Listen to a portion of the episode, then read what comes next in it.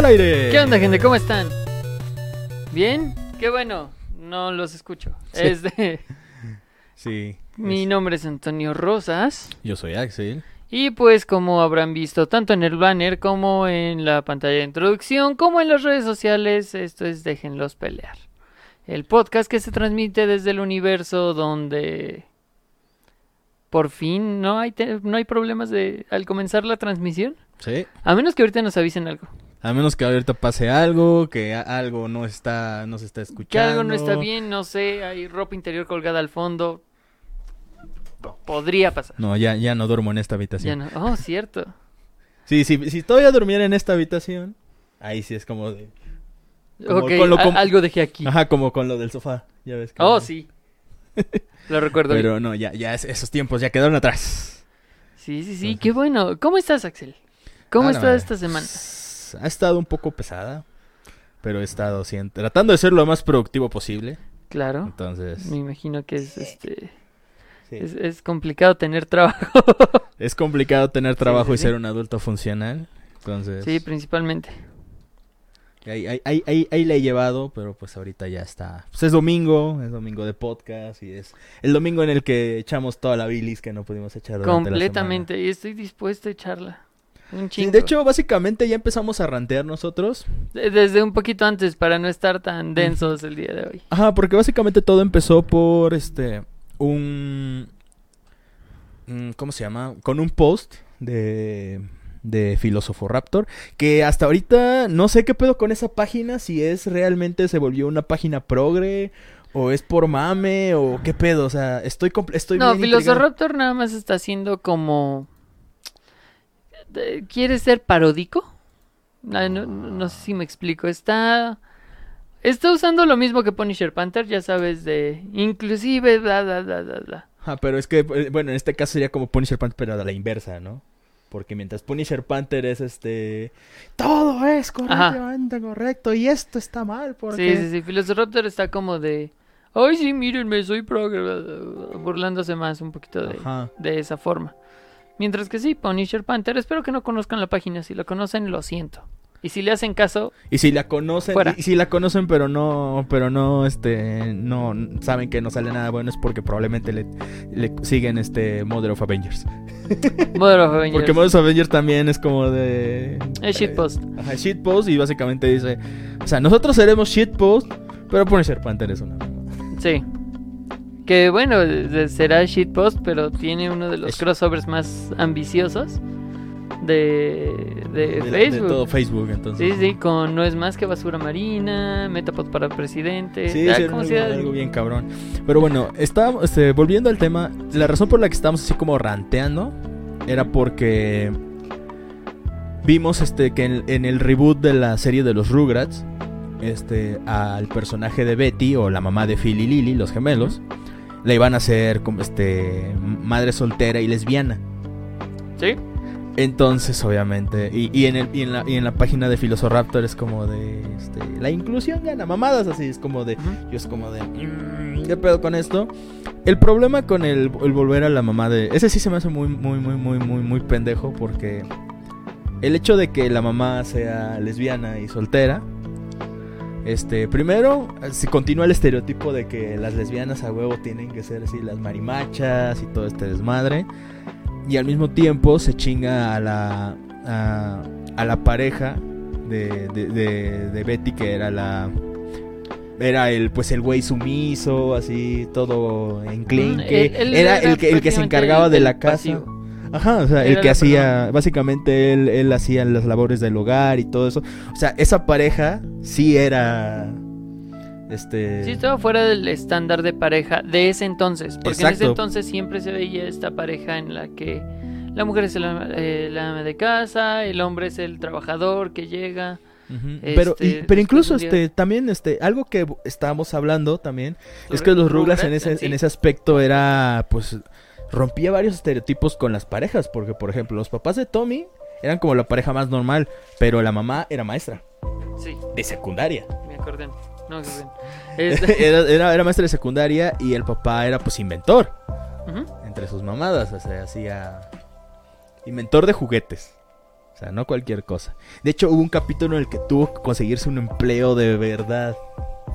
Que ahorita ya cuando creces te das cuenta del tipo de... Sí. Te, te identificas más, no mames, güey, todos somos Hugo. Lo entiendes, sí. Ajá, Pero principalmente tú, güey, que trabajas prácticamente en casa. sí. Pues no, Eres prácticamente. freelance. Yo trabajo en casa, güey. Sí. Ser freelance puede que sea...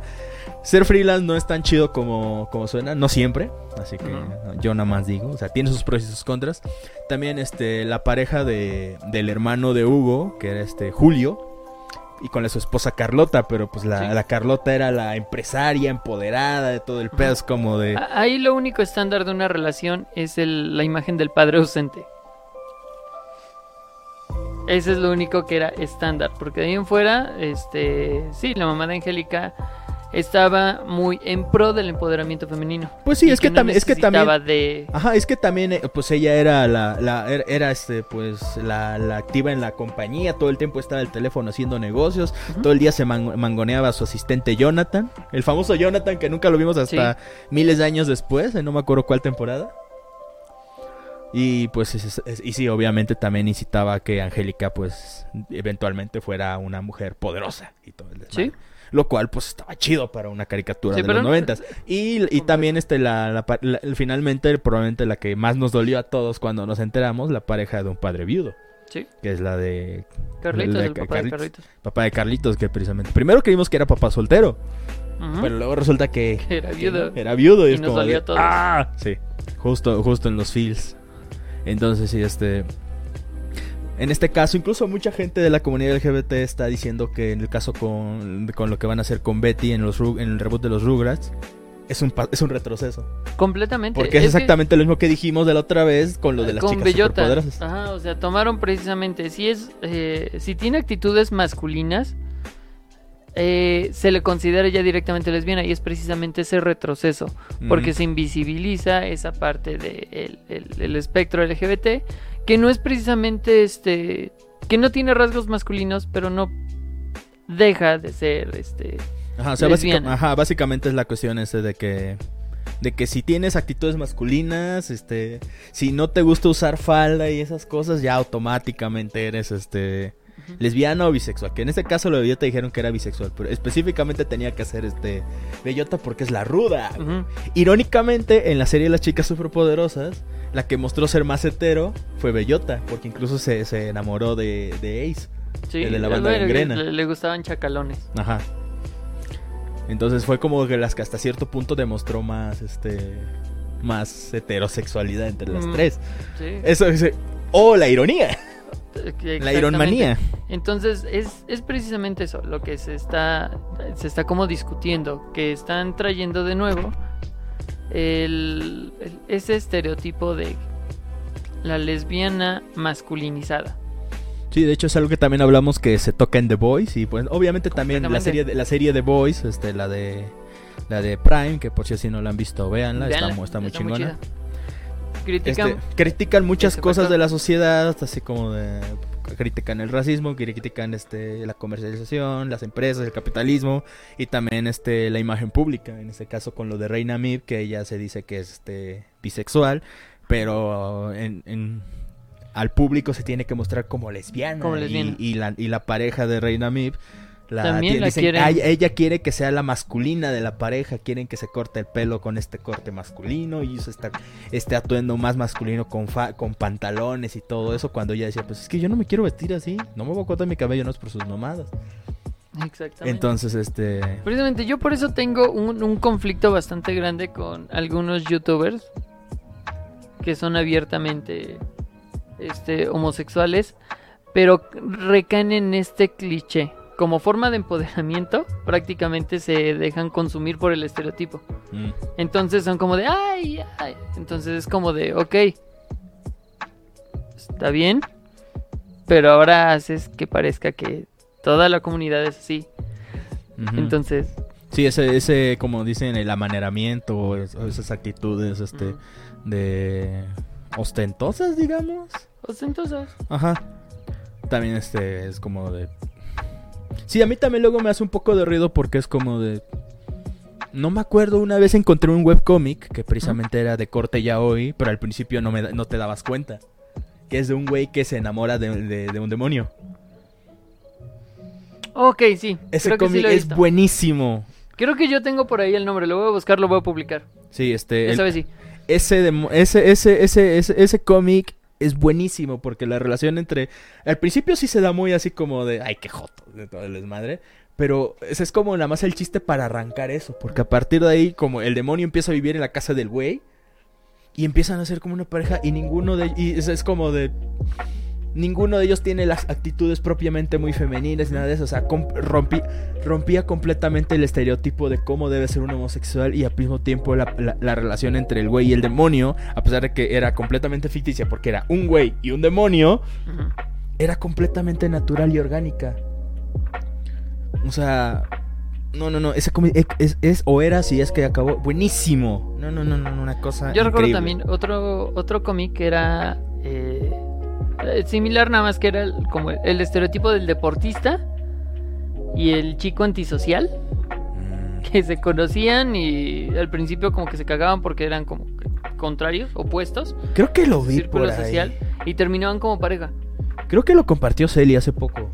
Probablemente. Creo que sí, creo que lo acabo de ver. Ajá, ajá, sí, este, ese tipo de cómics a mí me, me, me llaman mucho la atención porque precisamente te presentan una relación de una manera suficientemente orgánica y precisamente sin caer en estereotipos. Ujú. O sea, no es lo mismo más este, marcar un estereotipo como el estereotipo del deportista y esta cosa, este, pero es como de, ok, es el estereotipo del deportista, pero vamos a ponerle el, el estereotipo del homosexual y vamos a ponerle el estereotipo de todo, es como de, o sea, Es, es- no. O sea, simplemente te, te- te vamos a marcar. Son dos personas que son básicamente polos opuestos en las cuestiones sociales. Pero se empieza, primero se rechazan y se empiezan a gustar. Cómo van formando esa. En ese pequeño cómic que vi, se nota que se notaba que, o sea, solamente era una página. Y se notaba que era este. ¿Cómo se llama? Este. Que ya, ya, estaba bastante avanzado. Ya había onditas ahí. Sí, es que precisamente ya lo habíamos platicado, es este que esa característica no sea su única personalidad. Ajá, no sea. O sea, es una su- característica ajá, y punto. Es una característica así, pero que no sea el único rasgo de personalidad. Por ejemplo, eso fue algo que me hizo un poco de ruido cuando saca... ya ves que salió lo de aquí en México lo de Susana Distancia Sí. y luego sacaron otros personajes que supuestamente representaban las otras este las otras este etapas del semáforo. Y entonces este habían dos personajes que este una su característica es que era queer. sí. Y la otra, su característica es que era mapuche, que básicamente es como una... Entre cierto, cierta comunidad indígena, la- este, los mapuches básicamente es como un tercer género en esa, en esa, en esa parte de la cultura. Entonces como de... Yo, yo así como de... mm, no lo sé, reducir a que eso sea su, su única característica se me hace un poco extraño, sobre todo en este aspecto que como que no tiene nada que ver porque estamos hablando de las cuestiones con la, la, la- la distancia, la distancia social, la pandemia, y todas esas cosas. Entonces como de... Es que como me, hizo ruido porque es como de... Como que no viene al caso. Completamente. O sea, se me hizo súper... Súper raro. No innecesario, se me hizo así como de... Es que esto siento que literalmente no está yendo al caso porque es como de... O sea, una de esas personajes tenía este... Es como, es- estaba en silla de ruedas. Es como si hubieran este puesto así como de característica, está en silla de ruedas. Sí. O sea, si no lo hicieron nada más fue porque hubiera sido demasiado estúpido. Completamente. ¿Quieren un buen ejemplo de inclusión a una persona con discapacidad? Hawkeye. Y no me voy a cansar de decirlo. El vato es sordo. Y Sí. está en uno de los equipos más fuertes de superhéroes de Marvel. Punto. Y eh, creo que... Bueno, no, me voy a quejar de una cosa más. Eh, la- ahorita, si no son de, de, de- de México, estamos en época electoral. Y se están aprovechando de estas, este, estos movimientos para jalar votos, pero así de forma descarada. Hay, en la mañana estaba escuchando un, un jingle ¿O no? que para empezar es un- el remix de una canción. Ya sabes, toman una canción popular Como siempre, sí. para hacerla de su partido. Pero ahora están tomando de... eh, ahora que tenemos esta canción que ni siquiera es nuestra, no escribimos nosotros, alguien más va a escribir la letra, pero tiene que decir que somos incluyentes, que defendemos a la mujer, que defendemos a la comunidad LGBT. Exactamente. Básicamente llenando Sí, su sí, check. sí. Entonces eh, me estresa ya muchísimo porque eh, en todo momento viene esto de mercantilizar, que me parece que le llaman este No, marketing rosa. Algo así. No, Algo pero así. No, no sé cómo se llama, pero sí lo he visto, que básicamente convierte en ciertas este, agendas, pero ya lo ya este, la hacen con el simple hecho de, de llenar así su cuota Sí. y al mismo tiempo lo hacen precisamente para promover este lo de lo de pues eh, dicho movimiento y o cuestión social. Por ejemplo, ahorita que va, que va a empezar este el mes del orgullo. Este, ya, mucha gente ya también está empezando a decir, no, ya viene el mes del orgullo y es como de, mira, independientemente de lo que una marca, dígase una marca como Nike, o este, Adidas, esas, esas cosas, Lo que quieras. es como de, to- toda marca sí que diga que está, que está en- ap- apoya a dicha, a dicha comunidad por una cosa o la otra, a final de cuentas, si lo hace o no, para esa, para esa marca no son más que negocios, O sea, Ujú. le importa su imagen. Sí. Es como, como hay muchos videos en internet donde dicen, las compañías no son tus amigas. Nintendo no es tu amiga. Este, PlayStation no es tu amiga. Xbox no es tu amiga. Bueno, tal vez este, ¿cómo se llama? El de el de. Ah, no.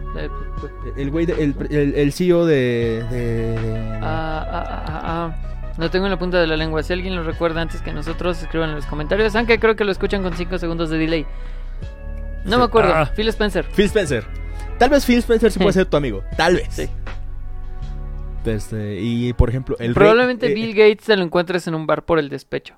Sí. Porque se va a divorciar. Pero Sí, este, y también uno de los que sí también puedes decir que era como tu amigo era este Satoru Iwata, tal vez.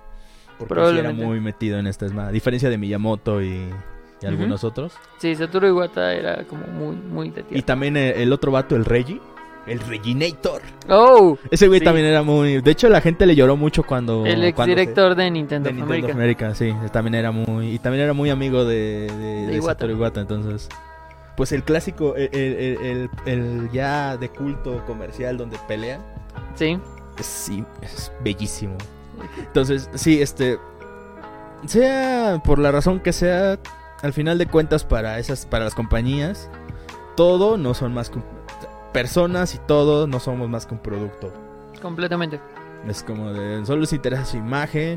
Si de verdad apoyan tal cosa, pues qué chido, pero al final de cuentas hay que tener eso en consideración. Las empresas, las no son empresas no son tus amigas. Y también hay que dejar algo claro. No porque las empresas estén trepando a esto precisamente para vender, quiere decir que no existimos. Existimos y estamos aquí. Oh, no, existimos. Hmm. Somos un concepto abstracto. Tengo, vein- Uh, tengo más vivimos en 20 la en, sigilo y tiré 20 natural. Hmm. Güey, una vez saqué 40 de, de- de sigilo, güey. ¿no? ¿Ver con Clo? Sí. ¡Wow! Pinche cosa, me vol- me volví invisible, así cabrón. Y eso ya Dungeons. fue. Dungeons and Dragons, sí. Pequeña anécdota de Dungeons and Dragons. Saqué 40 de sigilo, o sea, el, el pobre idiota que me estaba buscando es así como de. No mames. ¿Qué pedo? O sea, y es como- Lloró por la frustración. Más o menos. Y en otra ocasión, cuando todavía éramos nivel más bajo, también tiré una tirada de sigilo. Y en ese entonces mi, mi número más alto fue un 36, creo. Y en ese en- pues éramos nivel que 10. Y para sacar eso de sigilo, pues como de. Me, me vuelve un concepto, güey. Me vuelvo Tlaxcala. Desaparezco de la realidad. Te vuelves la escala. güey. Me vuelvo Tlaxcala, güey. A mí me mató una escoba. Es... Sí. Apenas me mató. Pero sí, este. Pues sí, da- da- nada más eh, chequen eso. Las empresas no son tus amigas. Sí, y- solamente para tenerlo en consideración, o sea. O sea, Y si te vas a quejar de que, ay, no, nada más las empresas están subiendo, sí. Pero de todos modos eh, existimos y estamos ahí.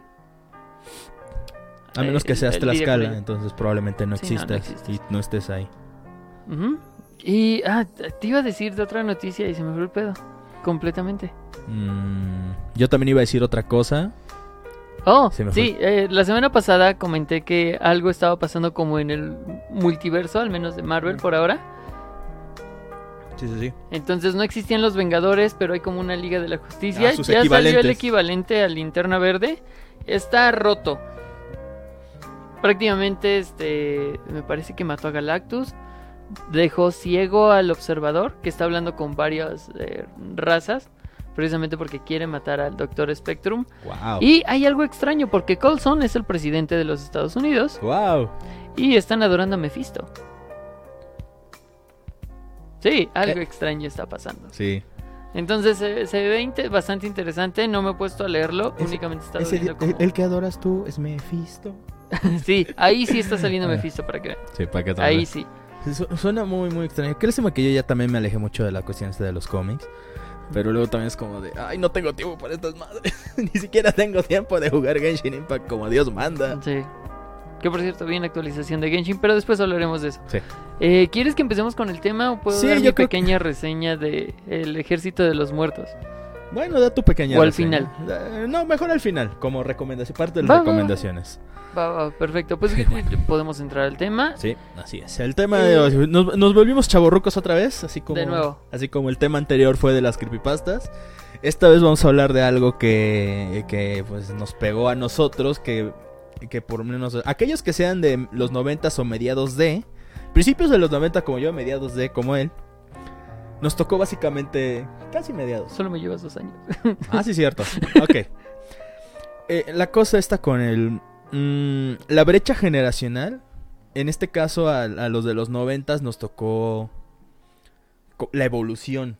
Porque, por ejemplo, a principios de los noventas, el internet era algo para unos pocos. Era algo casi imposible de tener en ciertas comunidades. Por ejemplo, en mi pueblo no había internet para los noventas. En los 2000 ya había internet, pero apenas los tenían unos cuantos y era con la línea telefónica. El del ruidito, ese... Sí, de esos que tardabas años en descargar Y una si alguien, imagen. ajá, y si alguien des- este, descolgaba el teléfono ya valía madre Adiós. todo. O sea, nos tocó eso y luego nos tocó cuando el internet estaba empezando a hacer algo un poco más casero, pero al mismo tiempo era un poco difícil y existían los cibercafés. Porque eh, era más fácil encontrar un cibercafé que internet en casa. Sí. O sea, güey, yo me acuerdo cuando me compré una memoria USB de 512 megas, güey, y yo sentía que tenía el universo en mis manos. Yo me acuerdo que iba a los cibers y descargaba imágenes y las metía. Tenía mi torre de disquets, güey. Yo también, güey. Hasta que conseguí esa memoria USB que no me acuerdo cuánto me costó en aquel entonces. Digo, yo sentía que tenía el. O sea, tengo, me sentía como He-Man, güey. Yo tengo el poder. O sea, yo me acuerdo que tenía que hacer quién sabe cuánto desmadre con un programa para particionar archivos. Para que un ROM de Game Boy Advance de 2 megas o 3 megas me lo pudiera llevar a mi casa para poder jugar ese ROM en mi computadora.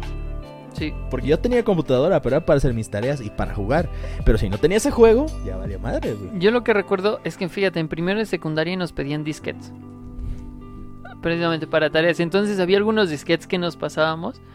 Específicamente con, con una amiga con la que teníamos algunos gustos en común. Saludos, Ceci. Este.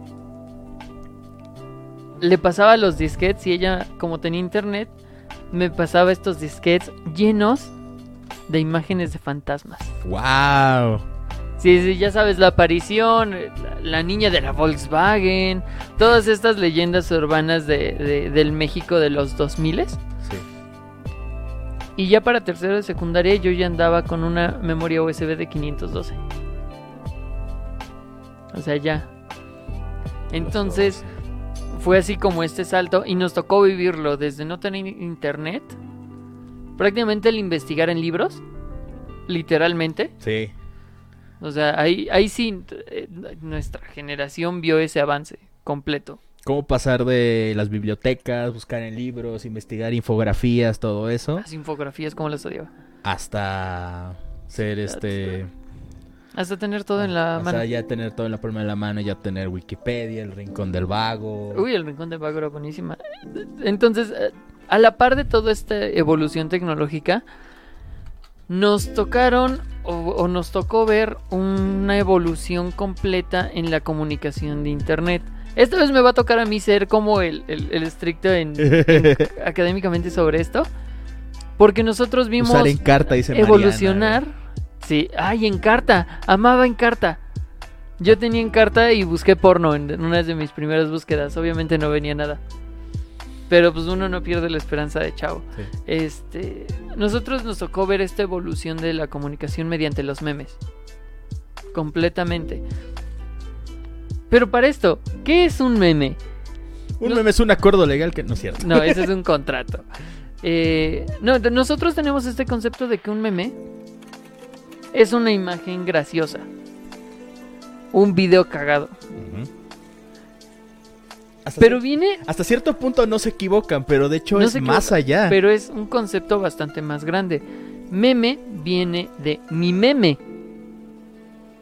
que se le considera a lo que podría ser el factor genético de la cultura. ¿A qué me refiero con esto? Partes de la cultura han sido repetidas constantemente y se siguen reproduciendo. Y eso es algo que no va a parar. Eso es un meme. Ujú. Esa parte de la cultura que muere, renace, se reproduce, muere, renace y se reproduce. Básicamente, incluso en, en el arte también se ha visto eso. o sea, las corrientes artísticas. Por ejemplo, incluso podríamos considerar un meme de, de- de los tiempos antiguos de, lo- de los grandes maestros la- del arte. Los, este, por ejemplo, los ángeles, que son este, los dibujan como si fueran este, niñitos o bebés. Sí. O esas imágenes que tienen este, al, al- al niño Dios, pero que por alguna razón es muy feo. Tiene cara de adulto. Sí, Por ejemplo. So- o sea, esas son tendencias que por alguna razón se iban, este, por una razón u otra, se iban heredando a las siguientes generaciones y fueron tendencias durante mucho tiempo. Eso es, una- eso es algo que podríamos decir que fueron los memes de la antigüedad. sí. Entonces, en estos tiempos, pues también es como lo que, como lo que decíamos, como de lo de los niños rata y esas cosas. esas cosas siempre han existido, solamente que ahora tenemos un medio para compartir todo eso. Exactamente, ya tenemos una comunidad digital que nos permite extrapolar todos estos puntos. Por ejemplo, nosotros podremos decir que la Mona Lisa es una obra de arte. Sin embargo, es un meme. No deja de ser una obra de arte, está esa dualidad. Que por cierto, también los memes tienen esta dualidad de que pueden y no ser arte. Son conceptos algo extraños que suenan raros, pero podemos considerarlo desde diferentes aspectos. El primero, igual que el arte, el meme, tiene diferentes categorías. ¿Sí? Sí. Ok, vamos desde el principio. ¿De acuerdo? Hace años nosotros ya este es el primer cosas- capítulo de Déjenlos filosofar. Wow, no, no, no me gustaría caer en ese punto. No. O sea, va a ser algo eh, muy, muy sencillo. Culturalmente ya traemos muchas cosas. El tropo de, por ejemplo, El Salvador. Los tropos son prácticamente memes. Son parte de nuestra cultura. Tenemos este Salvador que se ha repetido en constantes historias. Desde los griegos, desde ese momento ya está esta figura mesiánica. Pueden ser los dioses, pueden ser leyendas o pueden ser héroes griegos. Ahí están. Ahora lo vemos reproducidos con Superman, Batman, Spider-Man, todo lo que quieras. Los vemos repetidos en nuestra cultura eh, o nuestra sociedad con las personas que nos van a sacar del estancamiento en el que vivimos. En el entorno familiar, él, él nos va a sacar de pobres, directamente. El, em, el- vas a mejorar la raza. Exactamente, que tiene algo de racismo ahí. Sin embargo, lo sigue siendo. Son cosas que ya nos impusieron y ahí están.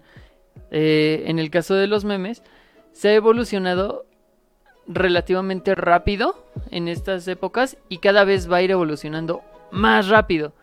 ¿Por qué? ¿Cuánto tiempo no duramos con los rage memes? Sí, los rage memes. Duraron muchísimo. Duraron años. Sí. Y conforme ha pasado el tiempo, estos memes han estado eh, acortando su vida eh, máxima. Su, su vida, digámosle vida útil, pero, pero de seguro debe haber una mejor palabra para eso. Sí, digamos que su vida útil se ha estado recortando bastante. Mientras más avancemos, más rápido se va a ir acortando. Antes teníamos meses completos con un meme. El año pasado teníamos un mes con un meme. De hecho, no sé si recuerdan algunos el meme de Bowsette. Sí, Ese meme fue muy, muy, muy, este, también hasta cierto punto transgresor. Pero no por el hecho de que convirtieran a Bowser en una waifu, sino porque duró un chingo. sí, Duró meses. Duró Casi, muchísimo. o sea, casi medio año. Durante medio año tuvo su, su super punch. A partir de esos seis meses ya empezó a bajar. Pero seguía habiendo muchos dibujantes. o sea, yo, yo también me subí al mame de, de la Sí. Y luego resulta que yo seguía a un artista, un dibujante hentai, Sí. que ya había hecho su primer versión de Bowsette. Irónicamente. Ok. Había hecho como una, una versión donde... De hecho, que pero no, no era como Bowsette tal cual, más bien era Peach. Con Sí. una mochila de, del caparazón de Bowser. Y pues es su corona y todo eso. Básicamente era una proto Bowsette. Sí. Hizo la proto Bowsette y no, hasta cierto punto, pues no... O sea, pues fuera de Japón y de su círculo de sus, de sus seguidores como yo, pues no le dimos mayor importancia. Pero luego alguien, alguien decidió, pues, como de, pues la super corona, que convierte a, a, en, en Pichet. Y al final de Odyssey, que había salido en ese año, los rechaza a los dos, entonces como del meme de... "Hmm". Y explotó, bien cabrón, o sea, canciones, este, miles y millones de fanarts de los cuales yo soy, yo, yo formé Co- parte. Colaboré. Yo colaboré a eso, o sea, y hasta la fecha sigo viendo este fanarts de, de Bowsette y es como de, venga, o co- cosplayers que se subieron al mame y que se y que lo siguen haciendo, siguen siguen reviviendo a Bowsette a cada tanto. Ha sido de esos pocos memes que han Que así han durado como que han, han durado, han como pasado la prueba del tiempo, entre comillas lo de la prueba del tiempo, porque también este, como tú dices, lo que fue el año pasado, si un meme duraba un mes, era mucho. De hecho, lo que fue el 2019 era de el meme de este mes es tal, el del el de otro, o sea, básicamente midieron en los meses por memes. Sí. Y luego llega un punto en el que empezando 2000, este, 2020, básicamente era un meme por semana. O sea, no duraban nada. Pero es que también 2020 fue un año muy caótico, entonces no es no es de no es de esperar Pero que Podemos tomarlo como la excepción. Ajá. Sí, este, el 2020 fue también un año muy muy muy muy caótico, por lo tanto sí así como decir que que esa ese lado efímero de los memes eh, fue más allá porque pues la gente ya desde un principio estaba con la cuestión de tercera guerra mundial, pandemia, cosas, todo ese desmadre. O sea, había muchas cosas que que eh, pasaban por la mente de la gente, lo cual hizo que esto, la futilidad de los memes fuera todavía mayor. Sí. Entonces, Se, se consumió tan rápido y tan constantemente que se quedaban muy atrás. Precisamente por eso están resurgiendo muy rápido estos que, que murieron muy pronto. Por ejemplo, James me caga el chiste. no murió, Pero tuvo un momento en el que casi tuvo una evolución. Ajá. directamente en una plantilla diferente. Y a lo que vengo de- repitiendo de que mueren, renacen, evolucionan y mueren de nuevo. Prácticamente eso es lo que estamos viendo. Porque igual dentro del año pasado y de este año, mucha gente así como de, ay, es que me di cuenta de la gran verdad del universo de los memes.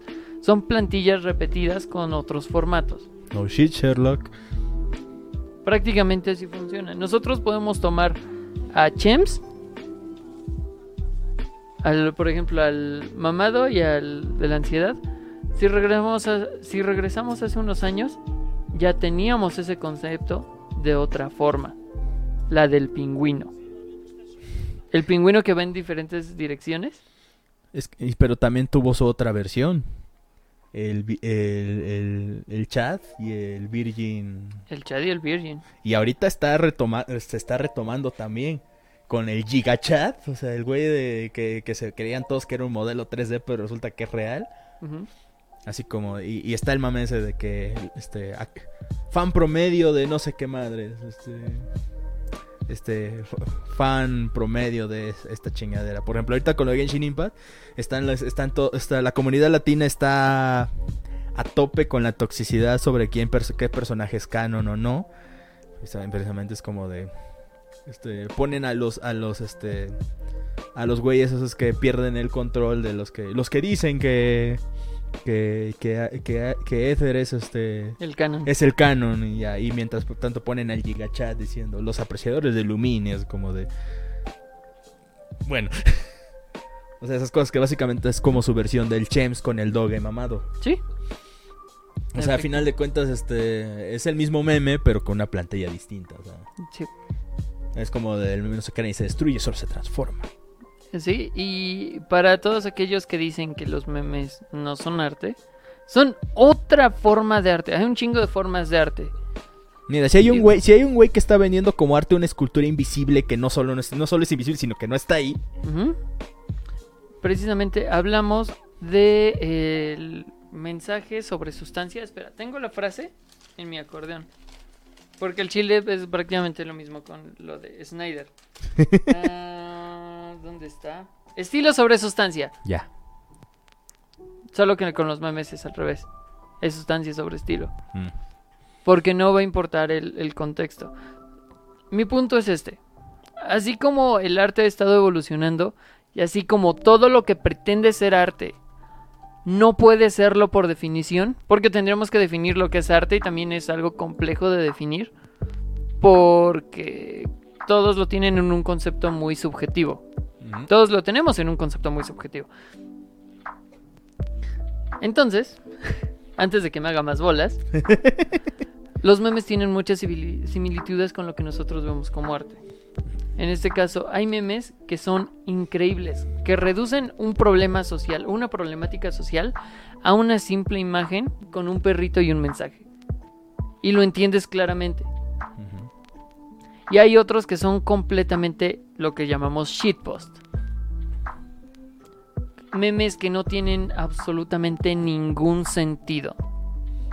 A lo mucho representan una, una exageración de una situación cotidiana. Sí, y ahí que es como relatable. cada que ven ahí. uno de estos y digan esto no tiene sentido, recuerden el dadaísmo.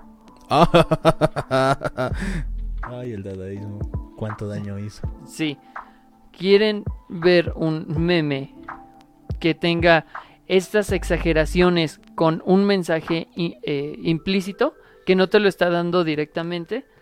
Como por ejemplo eh, los, los rage memes, pero no los que ya tenían el texto, sino como caras muy, muy este, exageradas de desagrado, de gusto, etcétera.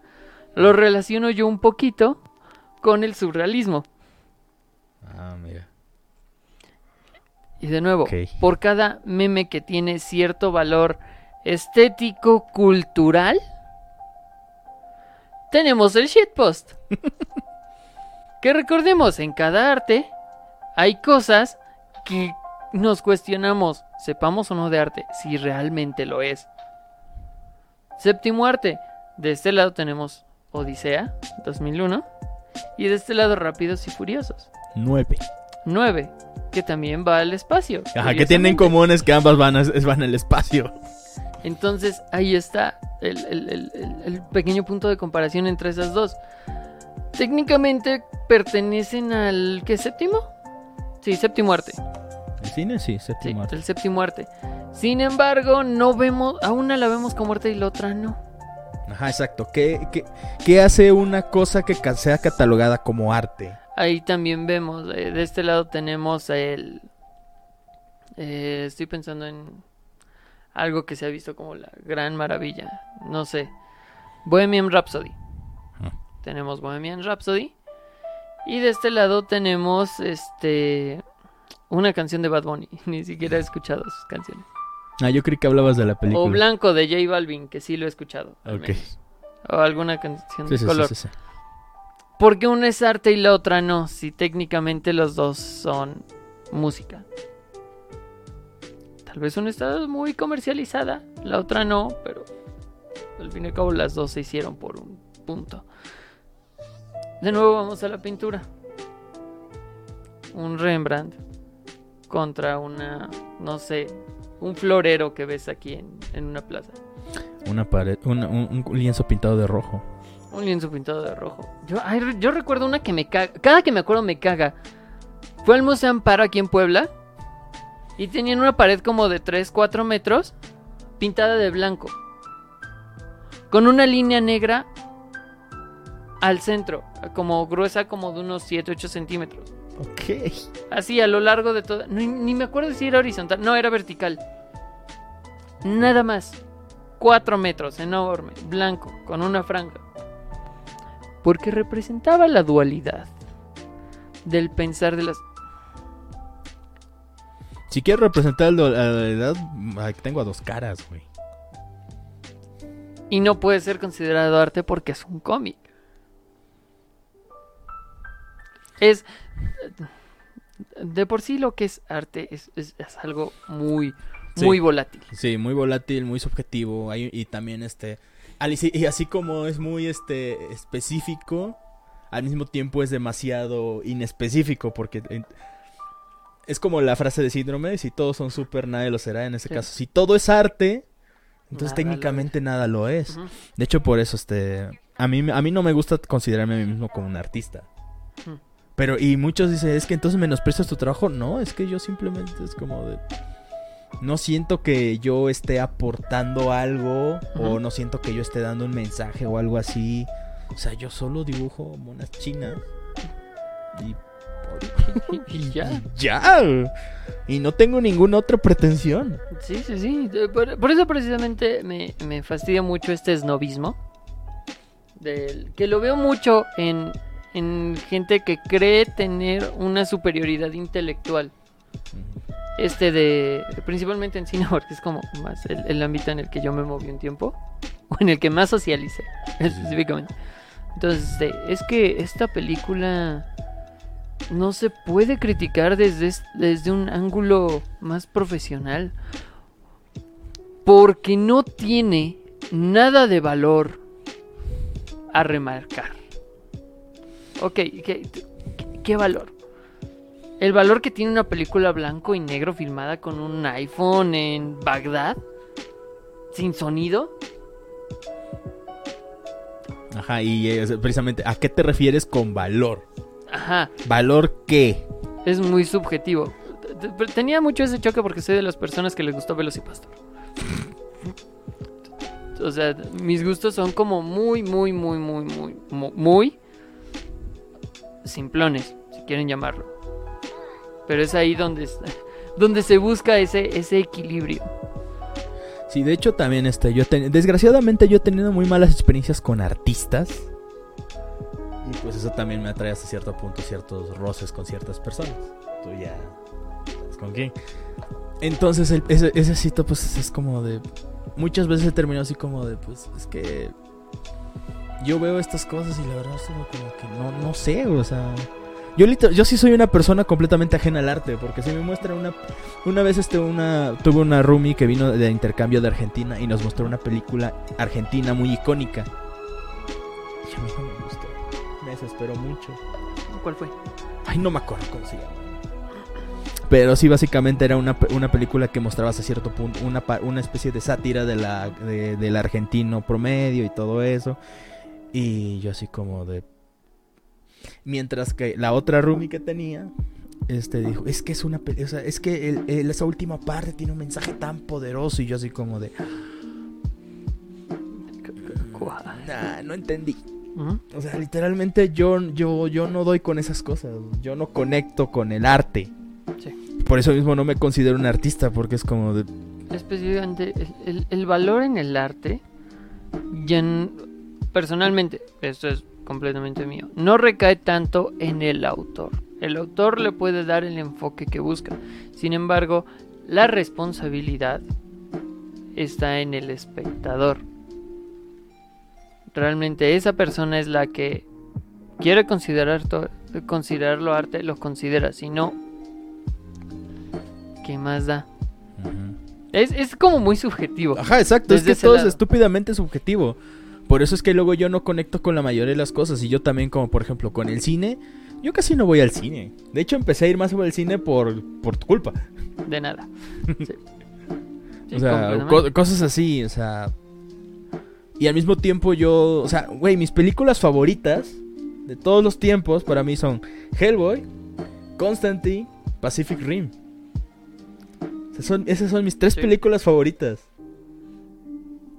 Sí, sí, yo y no- estamos hablando de la primera película de Hellboy, no el, no el reboot. El reboot está, está extraño porque no puedo decir que es una mala película, pero tampoco puedo decir que es una buena película, es un limbo extraño. Entonces, pero sí, o sea, esas son mis tres películas favoritas. Películas completamente comerciales. Pero al menos me, al menos no, no soy fan de Rápidos y Furiosos, así que eso me hace sentir un poco bien. Mm, Y hemos visto películas de Rápidos y Furiosos en el cine. Sí. Fuimos parte del problema. Sí. Fuimos a ver este Nobody. Nobody. Ah, está, está chida. Está chida, pero también... Ok, como- espera, regresemos al punto. Ah, sí. La- Los memes. Ok, ¿quieres conocer también otro meme que también repite este ciclo? Es una canción específicamente que muchos conocimos por otra forma de reproducirla mucho antes de conocer la original. Es una canción de Beethoven que probablemente la recuerden porque se tocaba en las maquinitas de baile. Ok, esa es una sinfonía de Beethoven, Sí, prácticamente remixeada. Sí. Y muchos conocimos antes el remix de las máquinas que la canción original. Sí, eso es cierto. Así como pasó con esto, lo podemos ver mucho más rápido con los memes que conocemos actualmente. Estos ciclos de repetición. La esencia es la misma, aunque no tengan los mismos monos chinos. Sí, sí, sí. Y lo mismo pasa con las películas. ¿eh? Todo es un constante ciclo de repetición y refrescar y... De hecho, ahorita me acordé de que hubo unos memes que por alguna razón, este, que explotaron, este, meses después. Es como de, ahorita están con esta cosa, pero esto es de hace años incluso. Y ya no me acuerdo, o sea, no me acuerdo ningún ejemplo. Pero hubo, situa- pero hubo situaciones así en las que este meme está explotando ahorita, pero es este, algo viejísimo. Sí. Ya, pero ya no te digo, no me acuerdo de ningún ejemplo en ese preciso momento. Pero sí. Este. Esto, estos no así como que resurgen de alguna extraña manera, pero nosotros conocimos como que la versión, este. Por ejemplo, ahorita con la canción esta, la de Rasputin, que se volvió este, famosa por TikTok. TikTok. Este. Pero yo la había conocido antes. Porque conocí un grupo de metal de folk metal específicamente, que hizo su versión metal de esa canción. Pero, oh sorpresa, resulta que antes de eso yo ya había escuchado una mm, versión light, de al menos del estribillo de esa canción, Ujú. Por parte de Mago de Oz, de su disco Belfast, que así se llamaba la canción, Ok. que tomaba una parte del, del te- del tema de Rasputin.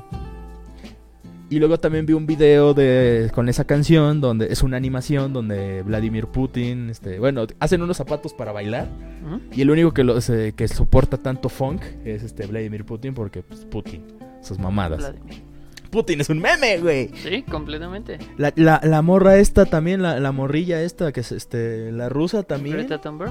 No, la morrilla que era la rusa esta que precisamente era parte del gabinete de Putin. Uh, así. Natalia. Yo la sigo en Instagram, güey. Es una Natalia.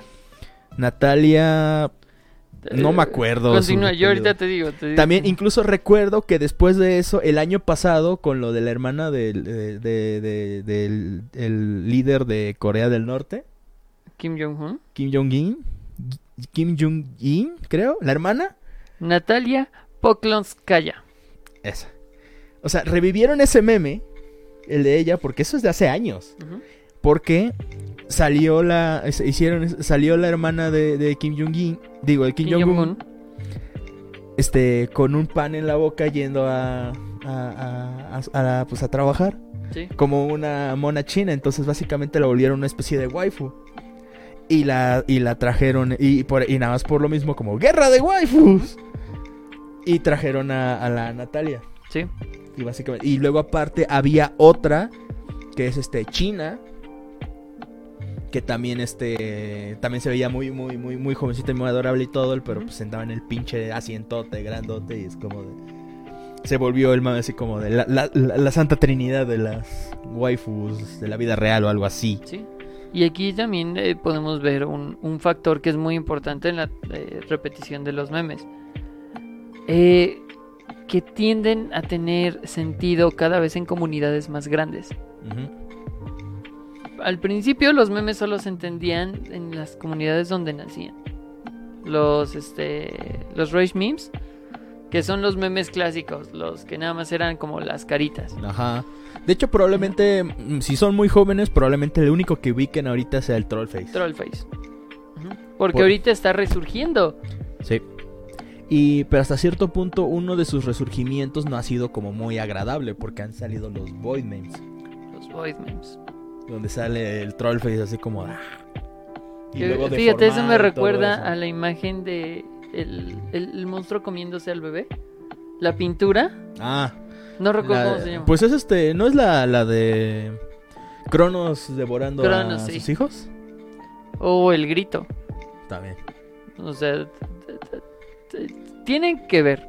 De una forma extraña, pero tienen mucho que ver. Sí, o sea, estaba el Trollface, de hecho, este- el, Trollface tenía su, aquí lo estamos viendo, que tiene el back trolled, que es cuando te troleaban.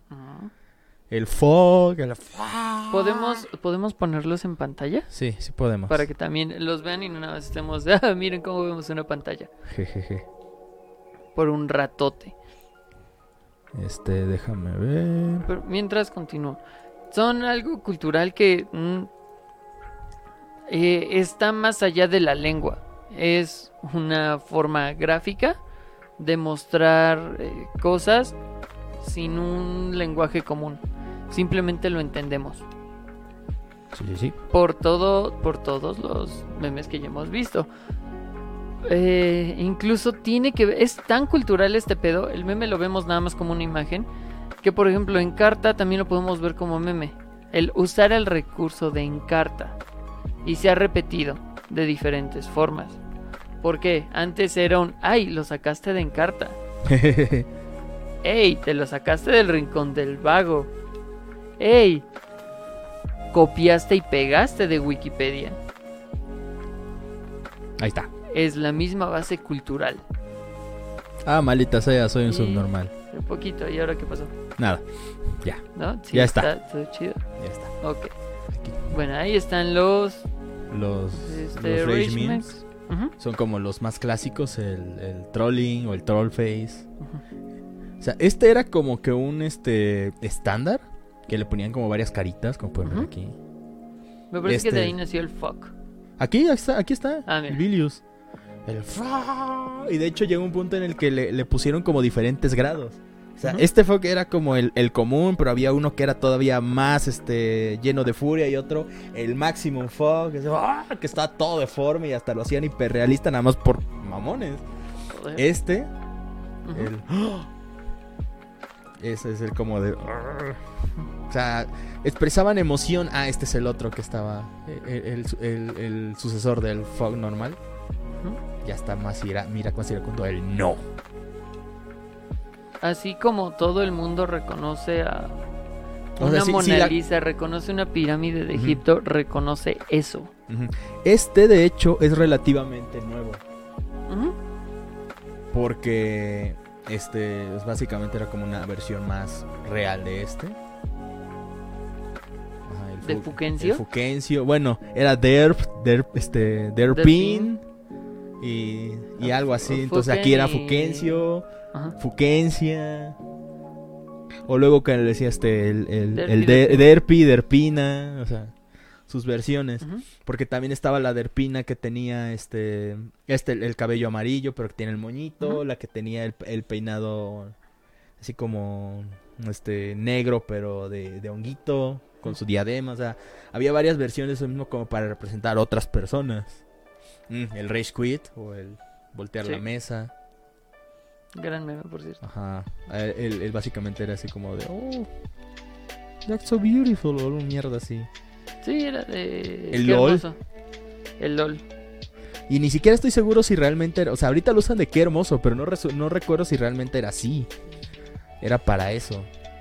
No, me Ah, parece que era mu- so y muchos que eran este, básicamente vectorizaciones de, De- de expresiones reales.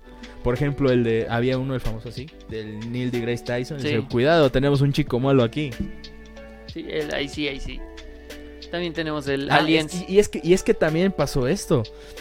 Hubo dos versiones, el de Neil deGrasse Tyson, el de, el, así, era ese, cuidado, tenemos un chico malo aquí. Pero aquí en México o en Latinoamérica fue el de ay sí, ay sí, muy, muy vergas, ¿no? O sea, es como de cómo cambia de una cosa a la otra. Cómo cambió el Se significado regionalizó. por la... Ah, mira que tenemos otra lista. Es que mira, prácticamente estos fueron los primeros eh, memes que ya conocemos en, en forma y no tiene, no están tan tan despegados de pinturas este pictográficas dentro de cavernas. Se podría decir que estos son, en cuanto a memes, estos son nuestros eh, Pictograma. las- nuestros pictogramas. Sí, gracias para, por no dejarme quedar como pendejo todavía más. Sí, aquí hay unas cuantas versiones. Y así como han nacido estos, co- co- constantemente evolucionó hasta convertirse en videos, en cosas mucho más complejas en las que ya utilizan herramientas más complicadas de Photoshop o editores de video para hacer que las cosas funcionen. No, es que, por ejemplo, los Rage Memes originalmente eran más como expresar una sola emoción. Por ejemplo, o sea, eran como más sencillos. El fuck yeah, el güey que llora, el feliz, el que está como concentrado. Es como una, una risa burlona. Sea, este era el me gusta. No sé cómo esto podía ser un me gusta, pero lo era, güey. No sé, pero incluso Enchufe TV tiene su video de me gusta con esa cara. Exacto. o sea, Vayan a verlo, está muy chido.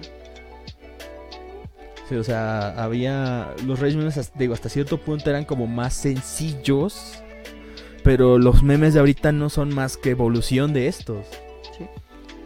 A lo mejor estéticamente más, este. Más vistosos. Y ya. In- Incluso yo me podría aventurar a decir, así, cu- cualquier repercusión contra mí. eh, así como la evolución del arte en, en la humanidad ha ido avanzando desde los este, grifos. No. Desde las imágenes pintadas de forma sencilla en cavernas hasta lo que hoy conocemos como videojuegos, cada vez más complejo, podemos ver un paralelismo directamente con el mundo digital. Desde estas pequeñas estos rayones de pared hasta los memes que ya conocemos donde prácticamente le hacen este deep face Ah, directamente a diferentes productos o videos para insertar ahí otras personas que renuevan el significado del meme original. Y así no únicamente de forma gráfica musicalmente tenemos un chingo de memes también De hecho, la canción que escucharon al principio, de hecho lo olvidé poner en la descripción, es este una canción llamada de, Mi- de Miss Mid- Midley, de un grupo de- que no sé si sigan juntos, se llama The Gag Quartet. Irónicamente solamente eran tres. es que era parte del- Para parte del meme, donde su canción básicamente es una recopilación de memes. Muestra, que de hecho, en, viéndolo con el video, muestran más de 100 memes en todo eso. ¿Sí? O sea, y muchos eran así como estos, los rey memes que están viendo ahorita en la pantalla y todo eso. O sea, las- y, y muchos este, partes como el, el Numa Numa. Que de hecho. South Park, te digo, tiene un capítulo básicamente de los memes, este, enfocado en los memes y que al mismo tiempo era, este, o sea, como sin querer fue que se anticipó a lo que sería YouTube en un futuro, con lo de ganar dinero. Sí. Es como de... Y precisamente es esta misma canción la que escuchamos. Si ustedes la escuchan y han pasado suficiente tiempo en internet, identificarían un chingo de cosas. Desde el, Trololo hasta Nyan Cat, Sí, directamente. Y Porque ya dicen- son cosas que ya traemos culturalmente impresas. sí, Obviamente dependiendo del dialecto de cada persona. sí. Pero generalmente los más jóvenes o las conocen por alguien mayor o no las conocen. Precisamente como vemos en el mundo físico en el que hay un chavito que conoce a Queen o no lo conoce. Como lo que pasó con Billie Eilish. De que al principio decía, este, con, conoces a los Guns N' Roses, no me acuerdo qué. ¿Esos quiénes son? Cuando dijo eso yo, me yo así como de, verga, se me olvidó que esta morra está, teni- tiene 14, 15 años. Ahorita creo que ya tiene 18. ¿no? Sí, lo sé, pero en aquel entonces, eh, Sí, digo, sí, sí. así como de, güey, se me olvidó lo joven que era esta morra, porque pues también los gringos ya ves que no tienden a, al menos comparado con los latinos. O sea, yo cuando vi a Billie Eilish, por ejemplo, digo, no, pues debe- se ve joven, debe tener unos 17, 18, y no, tenía 14 Sí, era mucho más chica. o, o 15, no sé, y fue como, ah, no mames. Y sí, es como lo, o sea, lo- con esas personas que no conocen, este, por ejemplo, no conocen Queen, que no conocen esto, es como de- y mucha gente así, el típico, el, el- se les, como los quieren quemar diciendo, ah, es que tú no sabes madre". Pues no, güey, no le tocó. Al Chile yo no conocía a Los Ángeles Negros. Hasta como los 12 años, yo creo.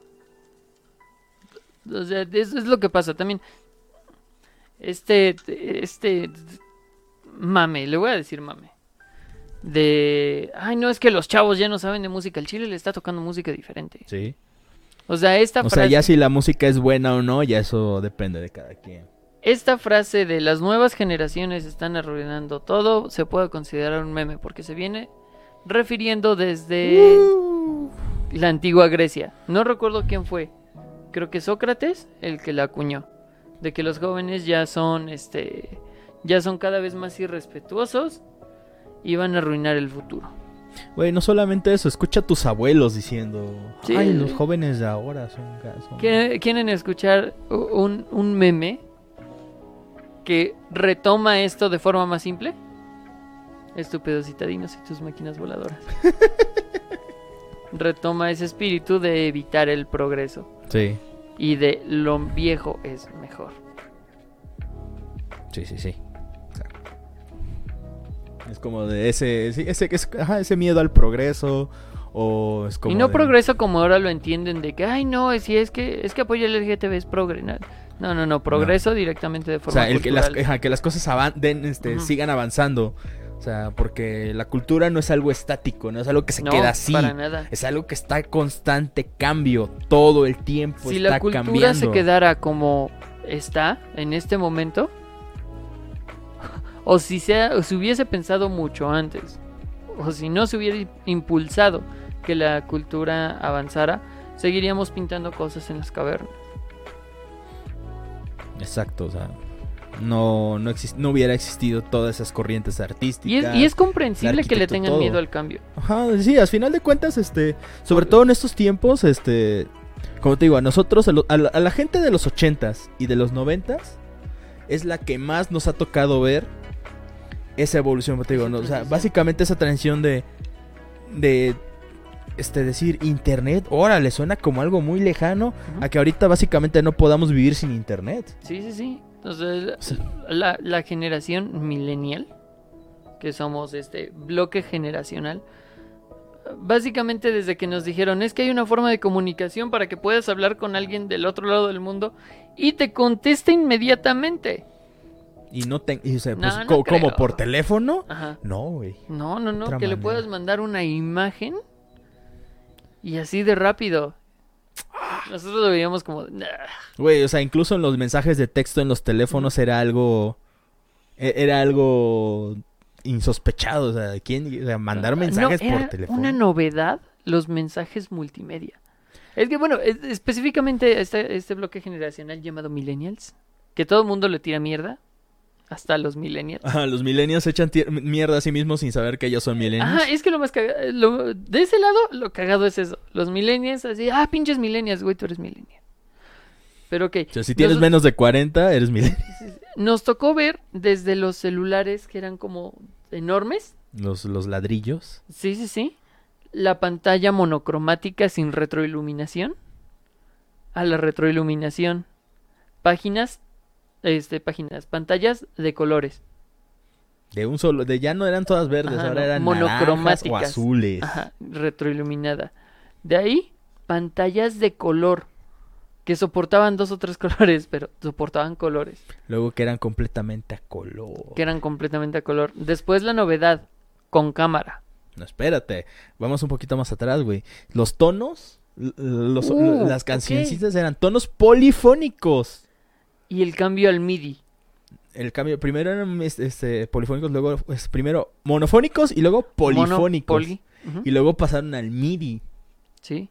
Que de hecho el, Nokia 30, 3220 se volvió un meme por eso. Por la canción de... La canción así como de espía. Es el, el de las lucecitas locas, Sí, el que tiene las luces a los lados. Siempre quise uno, pero nunca lo tuve. Ah, yo sí lo tuve, lo perdí. Este... Sí, eso también, este, pasamos pero de eso, de- fotos con cámara, incluso los que, los que ya podían almacenar una canción Simón. y luego tener la maravilla de, de- de el, el Sony Ericsson que ya te podías poner todas las canciones. Que Probablemente quisieras. por eso somos tan sus- susceptibles a lo que viene. O como que nos apantallen de forma relativamente sencilla. Porque nosotros teníamos un cacahuate como celular. Nuestro, la- generalmente, nuestro primer celular, que lo tuvimos entre los 18 y los 12, más o menos, por el bloque de, de generación. Más o Más menos, o en, menos. Sí, sí, sí. en ese rango tuvimos nuestro primer teléfono. Era un cacahuate que no tenía cámara y solo era para llamadas y mensajes. Probablemente tenía algún jueguito. Sí. El, el teléfono, el primer teléfono que yo tuve era un Nokia. Que no era de esos chiquititos el que, el que es el meme del indestructible. Sino que era como dos versiones antes. O sea, tenía hasta antenita, pero no era antenita desplegable. era su antenita así nada más. Yo no sé para qué chingados quería un teléfono a, a los este. a los. a los 13 años. No, era- Pero era mi papá me. Ajá, pero era tener un teléfono. O sea, mi papá me dijo: ¿Qué quieres? Este, que te regale un Disma o un teléfono. Un teléfono. O sea, de hecho, Fíjate, antes, de- antes no podías hacer recargas menores a 100 pesos, güey. Simón. Y no Y eran ahora- recargas, eran fichas. Ajá, eran tarjetas de recarga. Mm. Fíjate, Si nos, ponemos, si nos vamos un poquito antes, yo todavía tuve un Walkman. Yo también. Muchos, cha- muchos chavos no conocen ya los Walkmans, pero son para cassettes. Mucha gente, muchos chavos no conocen los cassettes, pero son, este, ni siquiera sé cómo describirlos. Son cajitas con cinta que reproducía música. Sí. ¿Se, ¿se acuerdan de los VHS? No. Exacto. Fuck. Exacto. sí. De hecho, este, ya ves que hay muchos videos también donde se burlan de, de chavillos que los ponen un Wallman y obviamente es como, anda, úsalo. O también pon- les ponen un, su- un, un NES y, no, saben ni cómo ni cómo encenderlo. También porque no era muy intuitivo el NES, era medio extraño. O un Super NES también, así como, ¿y esto cómo? ¿Qué pedo? Y como que se mofan mucho de eso, pero es así como de... Pues sí, güey, es que ahorita... Es, es- es normal. Y por ejemplo, tenemos esta, esta idea de superioridad eh, precisamente por eso. Porque si vamos con un chavito y le damos, mira, ten un Walkman. ¿Cómo se usa? No, no sé. Ah, estás todo meco. Vas con tus papás, ten un iPhone. Úsalo. No, no sé. Ah, Ah. pero... mira. Entonces, no es que tengamos esa superioridad este, intelectual. Es que nos tocó todo ese camino. O sea, hasta cierto punto puedes mofarte de eso. Pues a mí me tocó toda la transición. Sí. Chingón hasta ahí, pero también, por ejemplo, este, mi mamá, este, que cuando vino, me dijo, oye, es que no sé qué, no puedo hacer con ese teléfono. ¿Sabes? Que es como de, bueno, para empezar, yo no tengo ese teléfono. Para empezar. Y segundo, pues tampoco me ha pasado. Pero pues literalmente también cuando, cuando voy allá a mi casa, mis abuelos me preguntan, oye, este... Me acuerdo que con la tele nueva, que no sabía que se habían comprado. Oye, pasó esto, ¿qué? ¿Cómo le hago? Y yo así como, pues no sé. Ni siquiera sabía que tenían tele nueva. Por ejemplo. Es precisamente eso, es- es- se le puede decir la ignorancia. O sea, es que a final de cuentas, este, luego también está como el estigma de que los jóvenes, el joven, el jovenzuelo que tienes ahí, este, este, va a tener todas las respuestas con respecto a las nuevas tecnologías, No, pero pues este, tampoco Nadie es así. nace con un chip. Precisamente apenas estaba escuchando un- eh, es una amiga que tiene un canal de YouTube que se llama, bueno, es un conjunto de amigos que tienen un canal y ella está colaborando ahí, Diádocos Alejandrinos. Ella habla de la generación App, que prácticamente viene de los millennials para abajo. ok. Es de esta generación que puede o no depender de la tecnología, sin embargo lo utiliza para hacerse su vida más fácil, que ya no enfrenta este, este proceso de a- a- encarar a una persona y preguntarle, oye, ¿sabes cómo me puedo ir a tal lugar? Sino que sacan el teléfono, abren Maps y listo. Entonces que están constantemente re- recurriendo a diferentes alternativas, herramientas digitales para no afrontar ciertas situaciones. Entonces está como, como eso. Ya, Chequenlo, está muy interesante. Diádocos Alejandrinos. de- de publicidad descarada. a las tres personas que nos ven. Sí. Eh, pero sí, es, es esto. Comenta también que los jóvenes no nacen con un chip.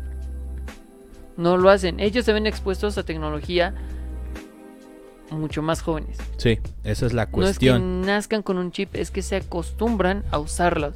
Exacto, los como lo ven más este, ajá, como lo ven este más común, más comúnmente, o sea, no es que ellos, es- o sea, a, a tu sobrino de 5 años le vas a dar el teléfono y ya vas a ver. No, es que tú también le soltaste el teléfono a tu sobrino desde muy chamaco y ya después como que vas sabiendo como para qué se usa cada cosa. Porque hasta cierto punto el niño le va puchando y le vale madre. Recordemos que los niños aprenden con prueba y error y que no tienen miedo a equivocarse Sí. porque no conocen las consecuencias. Exacto, o sea, no, sabe, no saben si le aprietas un chingo de cosas a, tu teléfono y va a terminar haciéndolo exactamente lo que tú quieras o algo completamente que in- inimaginable para él. No sé. O sea, sí, es que simplemente los niños, eh, al estar más... eh, mm, Están más ajá, acostumbrados. acostumbrados a tener tecnología, a interactuar con la tecnología desde más temprana edad. Pues por eso es que luego decimos... "Ah, es que Tienen esa facilidad para usarlo, pero eso no quiere decir que sepan cómo este, funcionan, que son cosas muy diferentes. Saben hacer una llamada, pero no funciona como...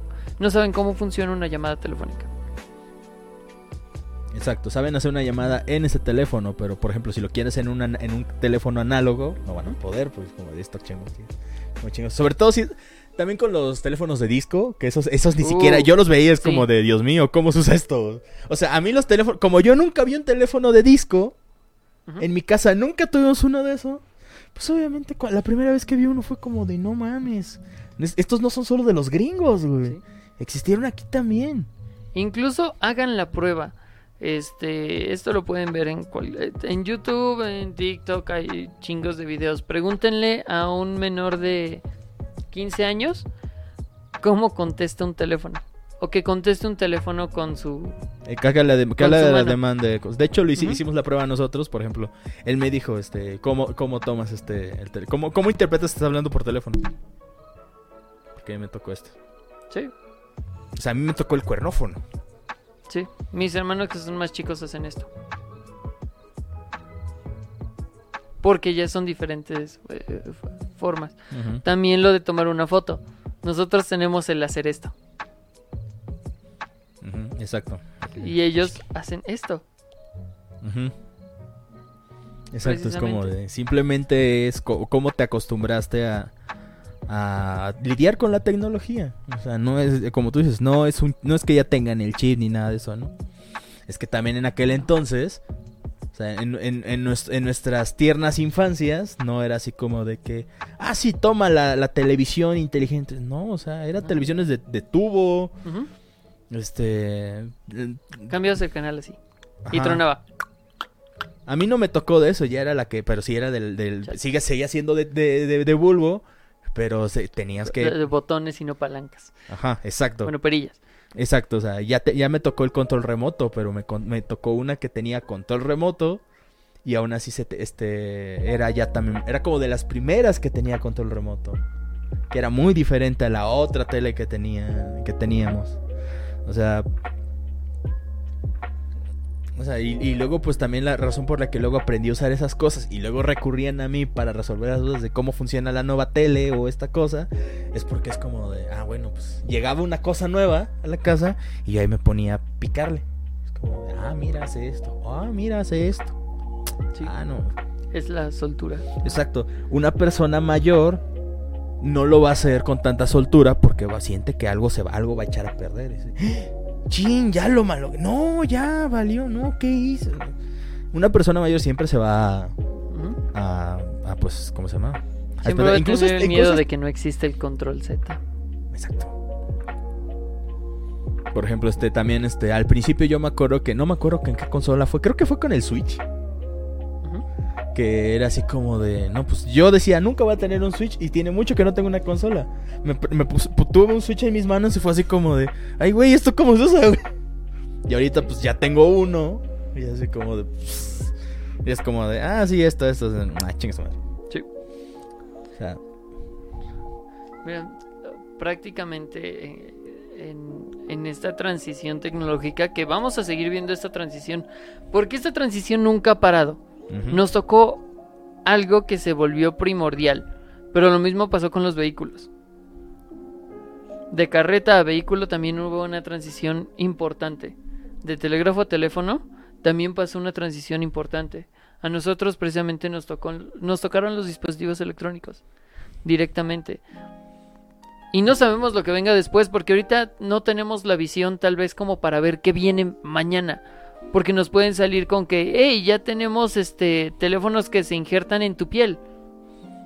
No sabemos, hecho, está en Neuralink. Ajá, de hecho, ¿te acuerdas cuando creían que el futuro iba a ser la realidad virtual y ahorita la realidad virtual apenas si la están aprovechando unas empresas de videojuegos? Sí.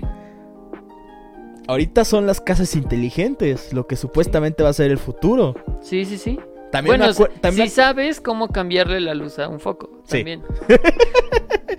también este como como ¿cómo se llama? Que decían en, en los 60 que decían que los carros iban a volar en el 2000, güey. Que hasta volver al futuro se, se, este, toma una inspiración de eso. Sí. Porque se supone que la película se sitúa en el 85.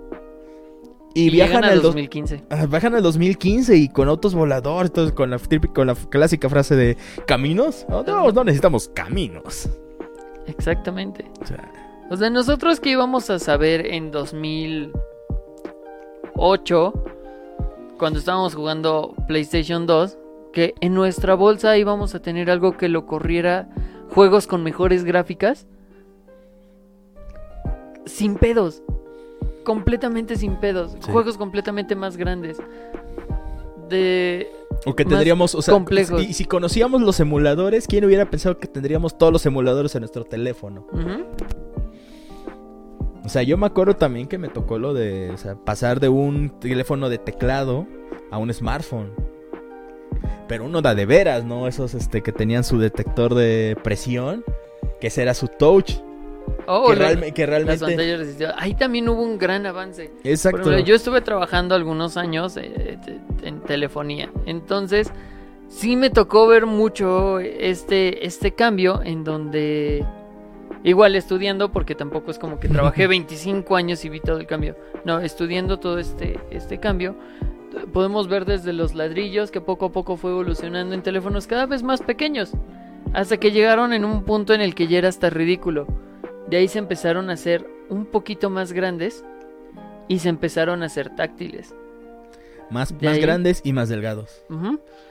Ahí es cuando empezamos a ver, este, primero los, los botones, los creo que son 12 botones, el 1, 2, 3, que escribías prácticamente repitiendo el, número hasta conseguir la letra.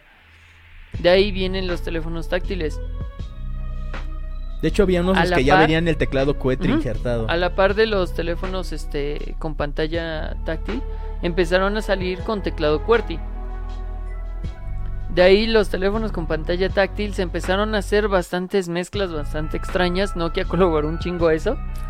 Al tener teléfonos con la pantalla al centro, el teclado QWERTY a los lados, Sí, de los dos lados. que estuvimos hablando de Después esos el- teléfonos una vez. la extraña mezcla del teléfono con consola, que no funcionó para nada. Oh, Engage. Sí, Justo en llegó demasiado pronto. Sí. Entonces, las pantallas eran resistivas, tenías que presentarle un chingo. Pasaron a las capacitivas, que son súper sensibles. De ahí llegó Gorilla Glass. De ahí llegaron nuevas tecnologías. Tener el lector de huella era como puff, era súper cabrón. Sí, por ejemplo, ahorita, de hecho, este teléfono que tengo ahorita es un teléfono del 2019. Ujú. Y, y este, es- este ya tiene lo de la huella digital en la parte de atrás. Y está, y está, Y antes de eso yo no había tenido un teléfono con eso de huella digital ni nada de eso. Hay Y un ahorita- Huawei que tiene el lector de, de huella en la pantalla. Ah, sí. Lo, lo, lo conozco. De hecho, creo que ya ahorita ya hay un este también este Xiaomi que también lo tienen enfrente. Sí. O sea, ya, ya hay muchos teléfonos. Creo que también Motorola y esas otras marcas ya lo tienen enfrente. Incluso conceptos que veíamos como súper revolucionarios y súper extraños. Como alguna vez... es- ya no estamos con el tema, estamos en otro lado, pero está interesante. este... Sí, porque de hecho iba a preguntar, ¿y qué tiene que ver esto con los memes? ¡Nada! Mira, el concepto de teléfono plegable... Ahorita lo estamos viendo, pero es algo que se ha hablado desde hace un chingo. Pues de hecho Solo los, que los ahora- teléfonos este que eran así como de... Los StarTAC, los de carpeta. Empezaron. Y ahora ya son pantalla táctil completa. Que se que se puede doblar. eh, dobla. el concepto de Nokia Morph era prácticamente como una pulsera. Pueden buscarlo en YouTube, está ahí. Era una pulsera que podías desdoblar para tener un teléfono más o menos de este tamaño. Sí, es cierto. Era verde, transparente, que se podía camuflajar, eh, entre comillas, porque tomabas foto de un patrón y la podías poner como fondo de pantalla para que combinara con tu ropa. La Wow. cámara era, se, se supone que tenía una gran cámara y todo, todo lo podías doblar para que fuera prácticamente tu pulsera y así lo cargabas. Súper asaltable, sí, Sí. pero el concepto muy chido. Y este es un concepto creo que del 2010. Tal vez, pues como lo del Google Lens. Google Lens, la cosa que fracasó, Ajá. también era un concepto muy chido que o no se le encontró una función más allá, porque se dieron cuenta que en ese caso podían usar realidad virtual. Ajá, es que la realidad no es que es que más bien no se supo aprovechar porque la realidad virtual era el que tenías que ponerte un aparato más invasivo, mientras que la realidad aumentada es de tengo mis lentes, pero me ayudan a ver cosillas, güey. Sí. Y no tengo que ponerme una cosa que a la, a la larga me va a provocar mareo o me va a hacer que me pese la cabeza porque tengo 4 kilos de, de plástico en la cabeza. cables, sí. Entonces creo que fue este desaprovechada. ¿no? Completamente. Sí, sí, sí. O sea, ¿y qué tiene que ver esto con los memes? Probablemente nada. Nada. probablemente no, pero probablemente, pro- eh, probablemente probable. Es muy probable que veamos muchos memes en realidad virtual. Y que nosotros, nosotros, así como el bloque millennial, o parte del viejo bloque millennial, no los entendamos. Sí. Y hagamos el equivalente a nuestros padres del... Porque no lo vamos a entender. O sea, incluso a- actualmente yo también porque soy muy cerrado en algunas cuestiones es como de... Yo sí, me enseñan muchos memes y es como de... "Mm, no lo entiendo. Y pues sí, cada vez la brecha generacional se va a ir acortando. Relativamente porque va a haber brechas más grandes entre generaciones más lejanas. Sí, sí, sí. Incluso de año, de un año al otro, va a haber completamente un salto increíble en cuanto a la forma de razonar y pensar las cosas y hacer memes. Sí, de hecho ahí está como ahí está el paralelismo entre las brechas generacionales, la tecnología, el arte, todo. O sea, que a final de cuentas tiene su paralelismo con los con los memes, porque Todo estos van es un evolu- meme. Todo es un meme. Y de hecho hay un libro que básicamente habla de eso, ¿no? O sea, porque Que obviamente no iba a leer en una semana. no, no, obviamente no. O sea, podrías, pero qué Podría, cabrón. Sí. Tendrías que dejar de hacer todo. Tendría que dejar de hacer un montón de cosas. Trabajar específicamente. Sí, entonces este no. Es- Entonces, sí, este, básicamente todo, o sea, así como los memes evolucionan y hay una brecha generacional y ves como todo esto pasa con la música, pasa con el- las películas, este, el entretenimiento en general, pasa con la tecnología. O sea, también me acuerdo cuando a- ahorita hay gente que, que dice con los streams, este, ay, qué, qué, qué estúpido ha de ser ver a alguien jugar. Lo dice, lo dice el güey del canal de deportes donde transmiten los torneos de golf. completamente. Es como de. Y eso pasó. Alguien de. Creo que de. No me acuerdo si de Fox Sports o de ESPN. Dijo que ver este un es- este streaming de alguien jugando algún videojuego era súper aburrido y estúpido. Y y era un güey que casi siempre este, hacía las transmisiones de. Juegos de golf, uno de los deportes más extrañamente aburridos por la, por la, por la comunidad en general. Sí. O sea, es como un, el, el golf es como una especie de meme también. Por lo extraño que es, porque es como, es un deporte, pero no es de Es alto que el golf, curio- el golf curiosamente es como más un- una prueba de estatus que un deporte cierto en sí. Ajá, es una cosa, el, el golf es una cosa extraña. Y es un meme y, vari- y en varios este, programas de televisión como Los Simpson, Padre de Familia, todos esos, se, se llega un punto en el que se hace, se hacen mofa de, de lo que es este, el, el golf. Sí.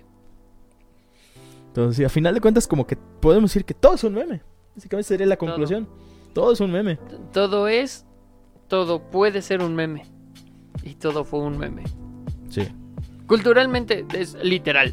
Culturalmente es literal, de sí. forma cultural todo es literal porque todo se puede repetir eventualmente. Porque al Porque final de es parte de la genética de la cultura. Ajá, exacto. O sea, es, es como la genética de la cultura, precisamente. o sea, las co- así como, como, como las especies este, se van adaptando, van creciendo, van evolucionando.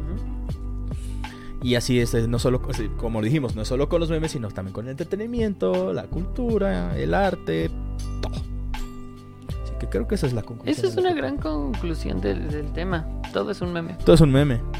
Y todo pueden... Sí, todo es un meme, todo puede ser un meme. Y todo será un meme. El meme ha muerto, que vive el meme. Ma- ma- mal- malditos memes, arruinaron los memes. Arruinaron los memes, sí. Básicamente. Wow, qué intenso tema. Sí. Fue entretenido, aunque eh, Sí. media hora chaburruqueamos así. Sí, medio chaburroqueamos y hablamos con respecto a. Pero sí, dejen de criticar a los chavos, o sea, Sí, o sea, nosotros fuimos como ellos. cri- cri- critiquen a un chavo si hace algo, algo realmente estúpido. Realmente estúpido, sí. Así como de. sí, Es como, ahí sí como de. digo, no mames. Así no, no, Pero no, por algo no que realmente- fastidien un niño porque se puso a hacer un baile de TikTok, No. de Fortnite. Dude, Ajá. bailábamos la Macarena y la cereje. Güey, no. Güey. Yo, baila, yo bailaba el gallinazo. El gallinazo. Porque me tocó. Tenía Simón. como seis años en aquel entonces. entonces Sí, sí, sí. No, yo estaba más chiquito. Yo de eso no me acuerdo. Pero sí has oído hablar del Ah, gallinazo. sí, obviamente. Y de la bolsita de cocaína. Pero Sí, esa es otra Eso- historia. eso es otra historia, sí, sí, sí. Hablé como el conde Fábrica. Más o Pero sí, yo creo que podemos dejar aquí el, El- el tema. El tema. Así que pues Pues- podemos pues- pasar a las recomendaciones. Recomendaciones, da tu ¿Qui- mini reseña. de- ¿Quieres recomendar tú algo? Mm, ¿Pudiste consumir algo? ah, acabo de terminar de ver Kamen Rider Ryuki en Free TV. Ah, Mira, el Cruz Azul también es un meme y hoy va a salir campeón. ¿Eso lo hace un meme? Sí. Sí. Él es un meme. Gana o pierda es un meme. Y de hecho, es más- si gana, va a ser como lo que pasó con DiCaprio. DiCaprio era un meme. ¿Sí? DiCaprio era un meme porque nunca ganaba la- el, Oscar. Y cuando ganó, se hizo otro meme. Sí. De que él cambió la- el, el orden natural de las cosas por haber ganado. Exactamente. Y luego que- y los memes que se complementaban con el de el de Flashpoint Con este el Doctor Zoom diciendo a la Flash, "Esto es lo que provocaste, Barry." Sí, sí, sí. Que renació en la forma de... Mover la Este- silla. Viaja no, no. viajero del tiempo, este mueve una silla en el presente y todo está cambiado. Ajá, pero un poquito antes, tantito antes, renació el meme de Zoom, de profesor Zoom, básicamente diciéndole a, a Barry, yo te masturbé a alta velocidad para que eyacularas pensando que fue que eyaculaste al toque de una mujer para que creyeras que eres precoz. Fui yo, Barry, fui yo. ¡A la madre! Sí, sí, sí. ¡Qué específico! Sí, completamente específico. Pero sí, tienes razón con lo del viajero del tiempo. Sí, es que ahorita está muy de moda también el del viajero del tiempo, es como de viaje al pasado, mueve una silla. O sea, el meme de mueve una silla es un meme de viajes en el tiempo. ¿Sí? Que básicamente es una, una versión sim- sim- simplificada Del efecto del, mariposa. de- del, efe- del efecto mariposa. O en este caso de- del meme de Barry de, de- el Flashpoint. Del flash. El Barry viajando al pasado. No, pero me dice, hoy el Cruz Azul va a afectar nuestra línea temporal. Completamente. ¿Por qué? Ah, es que tengo una teoría que no sé si dar- darla al aire. Mm. Lo de la próxima cancelación del INE. Ah. ¿Ya te la dije? Sí. ¿La, la digo? Sí. La digo. Ok. chingue su madre. Mi teoría es que ahorita como están poniendo semáforo verde en todos lados, en toda la República, obviamente va, se van a disparar los contagios. Eso y que abrieron algunas escuelas. Sí. ¿Ok? Entonces, después de las elecciones va a haber un número más grande de infectados y de muertos. Y de ahí es de donde se va a agarrar el presidente para tratar de cerrar el INE. Sí. Para acabar con ese organismo autónomo, para él tomar de nuevo el control. Bueno, el gobierno tome control de nuevo sobre las elecciones. Sí, sí, sí. Entonces, si el Cruz Azul gana, el Cruz Azul va a ser el responsable directo de la muerte del INE y de la democracia en el país. A la verga, qué intenso. Sí, sí, sí. O sea, el meme no se crea ni se destruye, solo, Solo se, se transforma, transforma, o evoluciona. Sí, o sea, básicamente el Cruz Azul se va a volver nuestro Leonardo DiCaprio. Sí. Todo lo que, todos los cambios extraños y radicales que sucedan ahorita van a ser por culpa de que el Cruz Azul ganó. Sí. Sí. O sea, cosas que pasan. Y si, y si no gana, pues seguirá siendo un meme. El mismo meme de siempre. Sí. Cada vez más triste. ¿Eh? Y bueno. Perdón, ibas a recomendar algo. No, pues básicamente es lo único que he consumido porque no he tenido como más tiempo de nada. O sea, digo, terminé de ver Kamen Rider Ryuki en español. Está interesante, el final es muy extraño. Tengo que ver Madoka Mágica para ver los paralelismos. Mm, Es que muchos dicen que, que es que muchos dicen que Madoka Mágica es la versión Magic Girls de Kamen Rider Ryuki. Ok. Porque Kamen Rider Ryuki básicamente es un Battle Royale de Kamen Riders. Oh. Aparecen, eh, de hecho, en, este, en cuestiones de Kamen Rider tienen la mayor cantidad de Riders, que son 13. Sí. Y también so- se matan. Se van muriendo. Hasta que solamente quedan el prota y su, su compinche. Ok. Y pues sí, entonces tengo que ver cuál. Ah, y al final es un torneo para al final obtener un deseo. O sea, el ganador va a obtener el, el premio máximo. Como el torneo de la fuerza. Eh, un Battle Royale. Exacto, o sea, por eso y dicen que quiero ver Madoka Mágica para ver si realmente es este es simi- están las similitudes. Ok. Pero bueno, sí, de momento pues así como podría recomendar eso, digo, la serie es interesante, el final es extraño, así que de ahí en fuera no tengo nada más que recomendar porque pues no he visto nada. Así que Ok. Pues eh, yo tengo una recomendación de una película que vi. Vi dos esta semana. ok. Ah, vi John Wick el lunes. Ok. Vean John Wick. Vean John Wick. chida. No, es que vi una Vean la trilogía de John Wick, está bien. que el... Y Nobody. No, güey. Que el título puede ser totalmente cancelable. Ok, Porque la película se llama Las chicas de la Tierra son fáciles. ok. Que habla de tres alienígenas. Te va a sorprender. Son tres alienígenas que llegan a la Tierra y interfieren en la vida de una mujer que tiene una vida sexual activa con su marido. O quiere tenerla, pero su marido, como llega cansado del trabajo, no tiene ganas. Pero resulta que es porque el marido quiere acostarse con otras personas porque ya se van a casar. ok. Entonces esta morra prácticamente quiere, quiere hacerlo con su marido. Pero el marido no. Su mejor amiga trabaja en una estética. Llegan tres extraterrestres interpretados por Marlon Wayans, uno de los hermanos Wayans, Scary Movie. Ah. Ok. Jeff Goldblum Ok, ese sí lo ubico. y Jim Carrey. Oh, por Dios. Sí, me sorprendió un chingo. Yo me encontré el, el clip en TikTok. Así, prácticamente de los extraterrestres todos peludos van a la estética y salen así como modelos. Ok. Entonces, como de, ok. Me recuerda, me recordó la parodia de Una noche en Roxbury, en el Roxbury, pero la en donde sale Jim Carrey. La de Ok. Saturday Night Live. Sí, sí, sí. Podría pasar por una parodia, pero no es una parodia, es una película en serio. Y es una película bastante bonita. Ok. De hecho, no tiene nada como de que las chicas de la Tierra. Así como de. El, el- el- el- el título es súper cancelable, pero la película nada que ver. La película no, no realmente. sí, risas. Eh, no, sí, la película está interesante y está completa en YouTube. Ok. Dura hora y media. Es súper serie B. Y por cierto, la actriz me suena un chingo. Y me parece que salió en Beetlejuice. No es Winona Ryder. No. No, me parece que es la muerta. De la pareja. prota. Ah, sí, la señora Little. Ajá. Me parece que sí. ¿Ok? Está entretenida. Búsquenla, chequenla. Es como una buena película para poner de fondo mientras hacen otras cosas. Probablemente se queden picados porque es divertida. Digo, está Jim Carrey y Jeff Goldblum. En, en su faceta de galán. ¿Ok? Y la otra película que vi más recientemente fue El Ejército de los Muertos de Zack Snyder. Es el corte del director, así que no hay dos versiones. es una película muy entretenida. Muy entretenida. Pero tiene detalles que te sacan mucho de pedo. Así como poniéndole mucha atención te das cuenta de cosas que parecen no tener sentido o da para teorías. Es como si Snyder hubiese dicho, ok, voy a hacer esta película, vamos a hacer eh, cosas raras.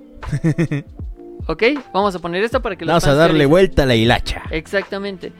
Este, no voy a mencionar mucho.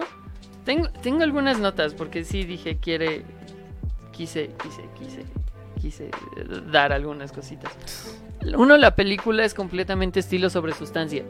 La historia está super me, pero la forma en la que lo presenta es lo entretenido. Sí.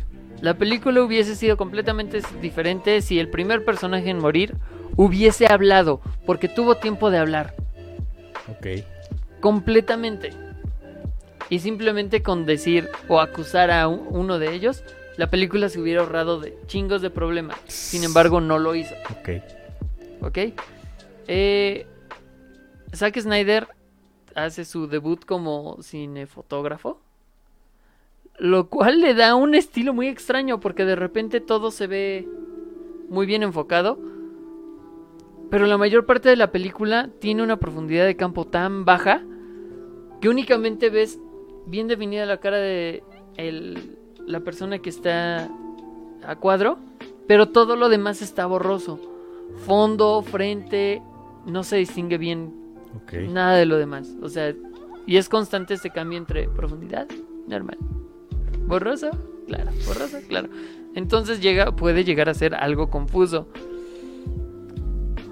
Son zombies pro vida. Si la ven, me van a entender. Son zombies pro vida. Introduce el, el- el- el concepto de bebés zombies. Que Zack Snyder ya había hablado de otro bebé zombie. En el amanecer de los muertos de 2014 Ah, o no, 2004. Creo que fue 2004. Creo que fue 2004, no estoy seguro. No sé. Al Yo, chile no. yo- yo esa no la vi. Medio he visto la original. Ah, sí, la de Romero. Sí. Entonces, ya había puesto un bebé zombie, pero ahora pone un feto zombie. ¿Ok? No les estoy dando como spoilers. es- Están al azar muchas cosas. Spoiler sin contexto. Completamente. Porque pueden ser aliens. Nadie lo sabe. Literalmente. O sea, pueden, ser, pueden ser androides. Mm, Yo qué voy a saber. Eh, nos están viendo tres personas. Voy a hablar directamente. Algunos zombies les salen chispas cuando les disparan. Y tienen los ojos azules brillantes. Y hay uno al que se ve cuando le disparan en la cara. Que tiene parte del cráneo metálico. ¿Por qué? Cosas de Snyder. Así de simple. Porque es un monstruo zombie, pero también es tipo Uh. máquina. Y, y algo que sí me parece ya demasiado claro es que recurre al concepto demasiado de la novia en el congelador. ¿Ubicas cuál es este concepto? Sí. De que a huevo van a matar a una mujer para que el prota tenga su desarrollo. Este concepto nació a partir de un cómic de Linterna Verde, estoy haciendo demasiado así. A partir de un cómic de Linterna Verde en el que me parece que es Kyle Rayner, Acá Llega no, a su Kyle no puede ser feliz. Cal no puede ser feliz. Llega a su casa y encuentra a su novio, a su novia despedazada en el congelador. A partir de ahí nació este concepto de la novia en el congelador. Únicamente porque eh, la muerte de una mujer va a hacer que el prota o el héroe haga lo que tenga que hacer. Como impulso. Y no recurre una vez. Recurre dos veces. Con el mismo prota. Chale. En una, su esposa se vuelve zombie y él tiene que matarlo. Lo cual le da desarrollo, entre comillas, porque esto está mal hecho, con su hija. Que su hija se supone que se, se habían dejado de hablar y él cree que, porque, que fue porque vio matar a su madre. Después le aclara que no, que es porque después de ese suceso traumático él no se acercó a consolarla. ¿Ok? Y después, el único person... ¿El único? Eh, el interés amoroso del protagonista, por así decirlo, un personaje femenino que hace como tristemente el estereotipo de la mecánica que es ruda, que es Ana de la Reguera, Para colmo. latina. Este, que bueno, ella se supone que trató de no hacerla tan este plana. Sin embargo, el en la película únicamente te dice, "Es que yo vine aquí por ti." Oye. Yo nada más vine porque te amo a ti. Cinco segundos de después, le rompen el cuello enfrente de él. ¿Qué pedo, Zack Snyder? Entonces recurre a esto constantemente. Y tiene muchas cosas que están como sin contexto. Eh, obviamente va a haber franquicia. Viene eh, Army of Thieves, Ejército de Ladrones. Y una precuela animada. Eh, un mi piernita zombie. Ah, sí, es porque hay un feto zombie. Ah, y hay algo extraño con un bucle temporal. En el que se ven cadáveres con la misma ropa de los protagonistas. Ah, sí. Nadie sabe qué pedo, todavía.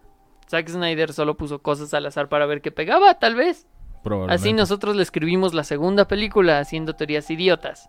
Probablemente. Digo, Oh. le funcionó a Five Nights at Freddy's. Y algo destacable, que no lo anoté ahí, pero es destacable, es que durante el rodaje de la película, o bueno, ya la postproducción, uno de los actores, que era Chris de Chris me parece, un comediante, recibió varias acusaciones de acoso sexual, acoso y abuso. Chale. Entonces, Como no podía ser de otra forma. lo borró completamente del corte y le dio el papel o su símil a Tignotaro, una comediante estadounidense. Ella grabó todas sus escenas sola en pantalla verde y la integró a la película. Ok. Y lo hizo, diría que excelente. En ningún momento se ve que esté como fuera de lugar o con iluminación incorrecta. De todos modos no había como mucho problema porque sale pocas veces al lado del grupo, pero cuando sale no se nota. Para nada. Está muy bien integrada digitalmente. Ahí sí estuvo muy chido. ¿Algo más? No, nada más. Ok, sí, porque nada más estoy viendo el, el- el tiempo que llevamos y es como de, güey, Oh, casi, wow. horas- casi Otra dos vez. horas otra vez. Sí.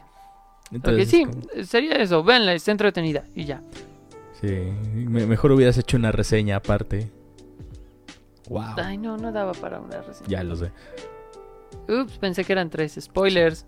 Sí, al parecer. No, No, solo pero es- no dije nada de la trama. Nada más dije que Zack Snyder hacía mamada y media. es divertido, pero extraño. Sí, sí, sí. Bueno, mu- muchas cosas que... mu- muchas cosas en la recomendación. Y jueguen en Genshin Impact. Sí, jueguen Impact Genshin patrocina. Algún día. Ojalá. Sí, mira, cu- este, cuando lleguemos al, eh, este, a, a- a los 50 seguidores en, en, en Twitch En Twitch hablamos. y a los 50 en este en, En YouTube. en YouTube para tener do- el dominio personalizado, podemos sí. empezar a... Así que A por ver, favor, cuando- compartan Eh, el podcast, denle like a la transmisión en vivo, también este eso ayuda a posicionarse y también a que llegue más, a que sea recomendado y esas cosas. Recuerden también seguirnos en nuestro Instagram, Facebook y Twitter que no ocupamos, pues las redes están aquí abajito, como siempre. También este en la página vamos a estar publicando cosas con respecto a lo que hablamos aquí, así que pues síganos. sí. Y recuerden que también cualquier recomendación de algún tema o algo que, que les gustaría que habláramos, pueden dejarlos en los comentarios de, de YouTube o en nuestra página de Facebook o cualquier una de Sí. nuestras redes sociales. O sea, nos llegan como dos comentarios a la Exacto, semana. por lo, por lo tanto es, exacto, por lo tanto es fácil de. Es fácil de cacharlos y pues pues pues sí queremos queremos queremos escuchar sus ideas, por eso dice feliz cumpleaños. Oh, gracias. Y bueno, eso sería todo. Ya no tenemos nada más que decir, así Mm. que aquí nos despedimos. Esperamos verlos la próxima semana en punto de las 6 de la tarde. Sí. Todos los domingos en vivo. Esperen nuestra. Ahora sí es en punto, Ahora sí empieza bien la transmisión, ya probamos el sonido antes. Ya probamos el sonido antes, no, ya así que todo. Veanos la próxima semana. Aquí nos despedimos. Yo soy Axel. Yo soy Toño. Y recuerden, cuando vean internet arder por cualquier cosa, Un solo meme sacado de por mes, contexto. por mes sacado en contexto, solo déjenlo. Solo déjenlos. Ah, y antes de terminar, eh, completo apoyo a Mayra Wink. Es lo que yo voy a decir. Está bien, バイ。ありがとうございます。